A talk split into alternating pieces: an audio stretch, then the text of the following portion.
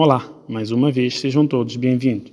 Hoje, na ressaca do Dia Nacional da Cultura e das Comunidades celebrado ontem sobre o lema Somos Cultura, aguça-se o apetite para falar de políticas culturais, instituições e equipamentos culturais, decisores da cultura, fazedores da cultura, entre outros termos que podiam assentar nos discursos políticos de ocasião como uma boina. Por uma questão ética, evitarei abordar questões técnicas e práticas ligadas ao setor da cultura, ou melhor dito, fugirei, assumidamente, das inúmeras, incontáveis, infinitas, discutíveis e polémicas decisões e práticas ligadas ao setor da cultura, tanto por ações, discurso ou por omissões de quem gera o setor do topo à base e vice-versa. O lema Somos Cultura, assumido pelo Estado de Cabo Verde para celebrar o dia à primeira vista, é poético e parece ser um desígnio nacional, se a adotarmos sem nenhum questionamento, ou se deixarmos a sua análise apenas à mercê dos, das testas oleosas que, por vaidade do poder hipotético ou por vontade de ascensão, navegam na internet à procura de slogans e palavras bonitas para retratar realidades paralelas vindas de outro universo. Para o comum do caverdiano, as questões de políticas culturais, equipamentos culturais, bem como a celebração do Dia Nacional da Cultura, são apenas efemérides políticas. Se olharmos para a realidade cultural ao longo dos anos, percebemos que há uma tendência clara de elitização das políticas e da promoção cultural.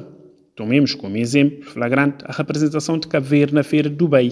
e, entre outros espaços, a presença cultural do país esteve resumida a um grupo de artistas de elite, top do panorama musical, superiormente representados pelos, pelas grandes editoras, agentes e estúdios que, curiosamente, daqui a alguns dias estarão ao lado dos decisores ou governantes nas famosas conversas com a juventude, que eu chamaria de conversa com o voto. Seria ingratidão da minha parte dizer que o setor se encontra moribundo, pois há ganhos do ponto de vista material, das construções e do empoderamento de um grupo, repito, um grupo de grupos muito bem identificado, para a salvaguarda dos valores e materiais da tabanca, a distribuição de alguns equipamentos musicais igualmente a um grupo do grupo, salvando apenas e só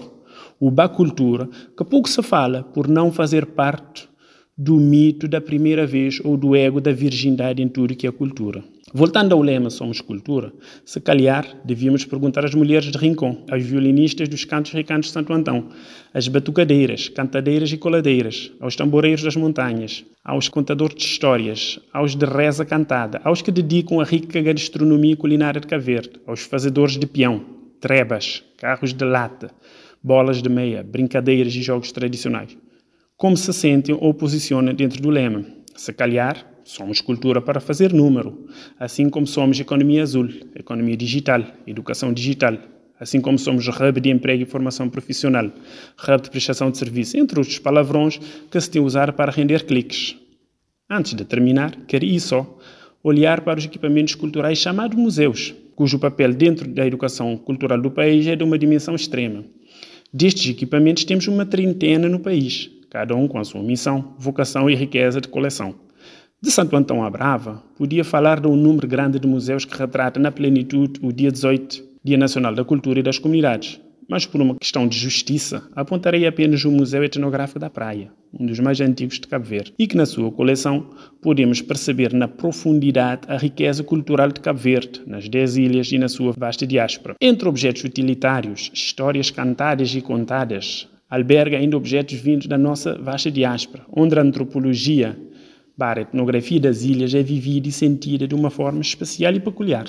Neste museu, de facto, somos cultura. Como nota final, deixa aqui o desejo que o lema escolhido seja de facto materializado, não no discurso político de ocasião, mas sim na arte da gaita das mulheres de Rincon, no ixó e machim do fazedor de peão, no pilão da mulher que faz o funguim, no jovem que faz o carro de lata ou na jovem que está no terreiro da cotorno. Não alimentando polêmica, mas, estranhamente, o Estado de Cabo reconhece Lisboa como a centralidade da cultura caverdiana, mas nega a língua portuguesa como elemento da cultura caverdiana. Sabe-se lá, Deus porquê. Sejamos cultura na plenitude, na igualdade e na equidade. Evitemos ser cultura no topo espalhando migalhas na base.